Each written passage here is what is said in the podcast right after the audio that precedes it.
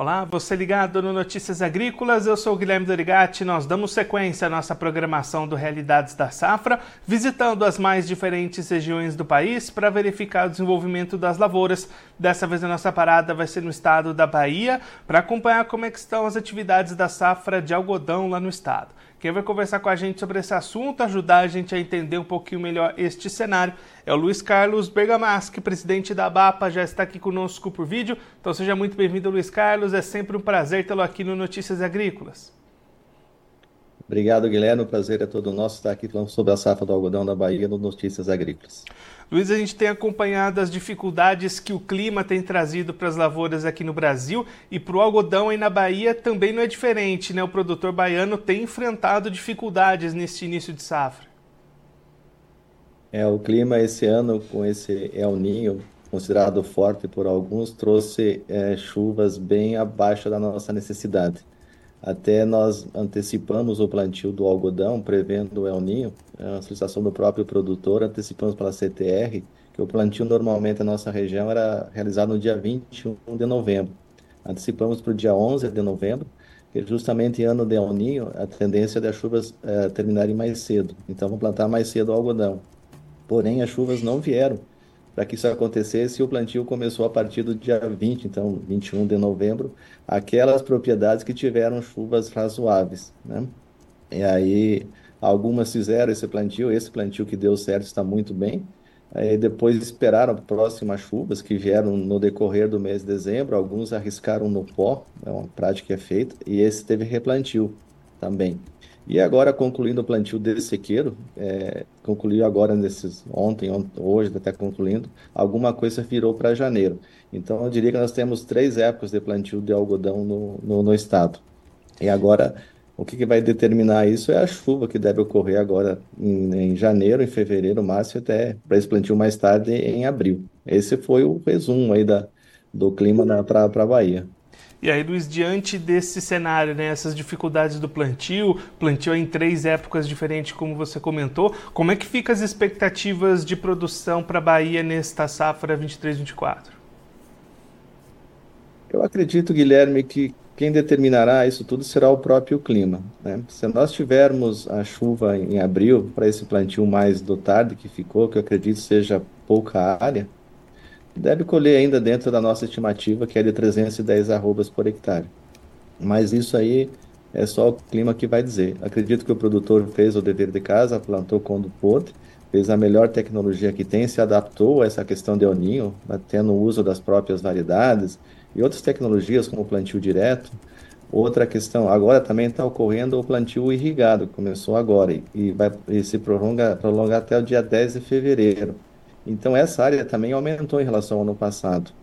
Esse também ajuda a manter produtividade. Então, tem todo esse conjunto ainda, né? estamos no início, ainda continua plantando, irrigado, para ser definido. Isso, espero que o clima, a partir de agora, favoreça essa cultura para entregar tanto produtividade, que isso é importante, mas também a qualidade do algodão. E o clima tem a sua contribuição para garantir qualidade também no, no algodão enquanto vai esperando o clima para definir produtividade e qualidade do algodão, Luiz, como é que o produtor baiano tem se posicionado no mercado? Como é que estão as opções de negociações aí no estado?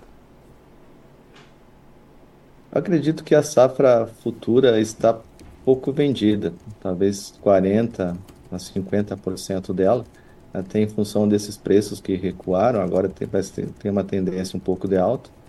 É a expectativa que esse mercado se firme ou melhor para definir o restante da venda, mas também o produtor vai aguardar agora o desenvolvimento da cultura, como é que vai ser a produtividade, para depois comercializar o, o, excedente. E nós esperamos que o mercado retome o consumo, volte a aumentar. O ano passado realmente o consumo ficou abaixo da produção e a expectativa esse ano é que esse consumo retorne, né?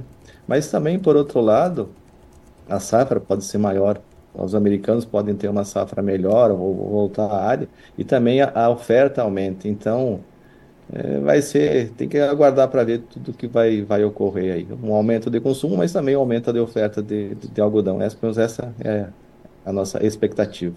E Luiz, só para a gente deixar bem marcado, essa expectativa de 40% a 50% vendida é para essa safra que está sendo plantada agora? É a 23, 24.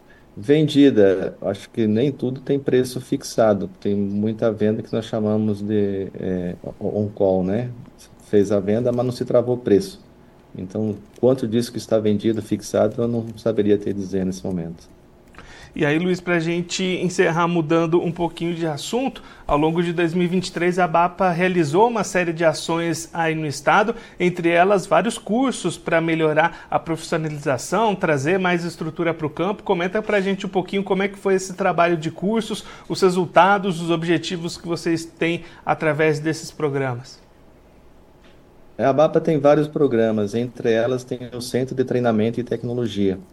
É, nós sabemos que a agricultura tem evoluído com tecnologia, com informação, com inovação. E precisamos ter pessoas capacitadas para isso.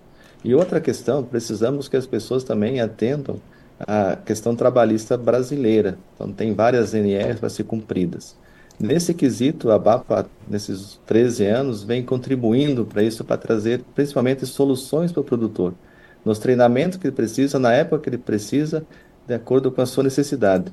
Sabemos que agora teremos logo a próxima colheita, então eu que capacitar essas pessoas para fazer essas colheitas, né? E outras atividades que, que a propriedade exige. E o centro de treinamento vem justamente para isso.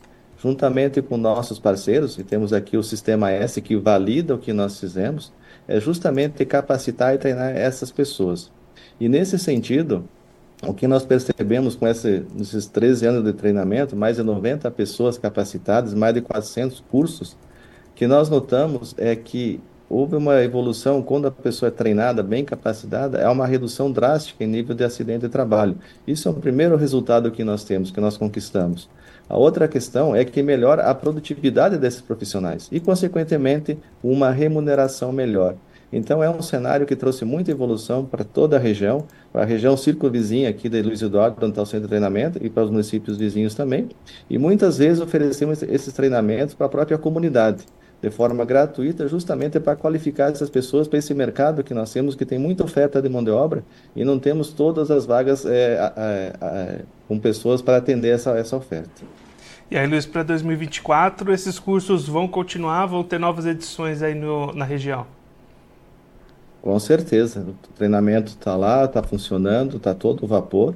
Ano passado nós capacitamos a torno de 20 mil pessoas. Eu acho que acredito que esse ano esse número deve ser maior, porque tem muita, muita demanda e precisamos treinar, capacitar.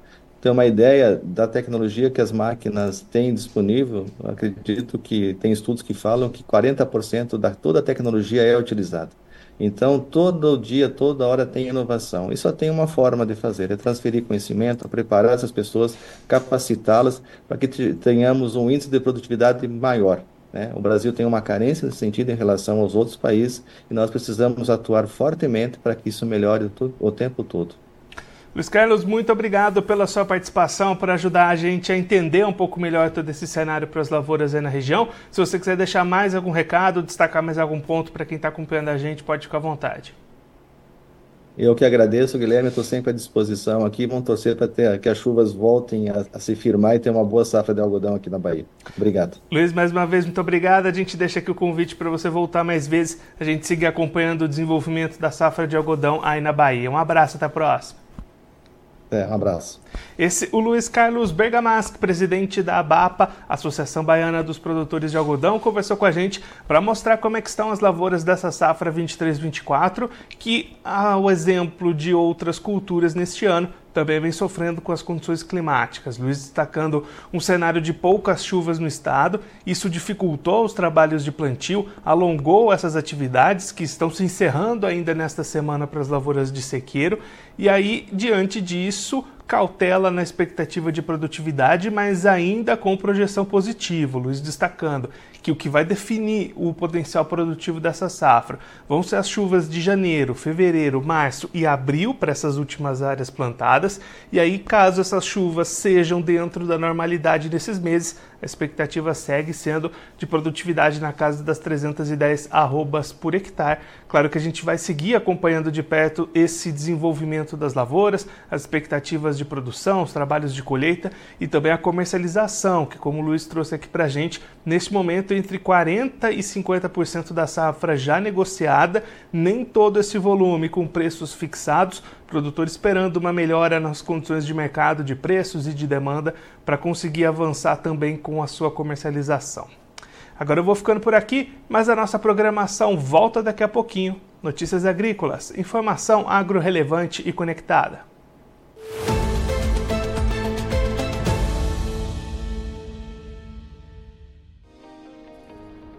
Se inscreva em nossas mídias sociais no Facebook Notícias Agrícolas, no Instagram arroba Notícias Agrícolas e no nosso Twitter arroba Notiagre. E para não perder nenhum vídeo, não se esqueça de nos acompanhar no YouTube e na Twitch Notícias Agrícolas Oficial.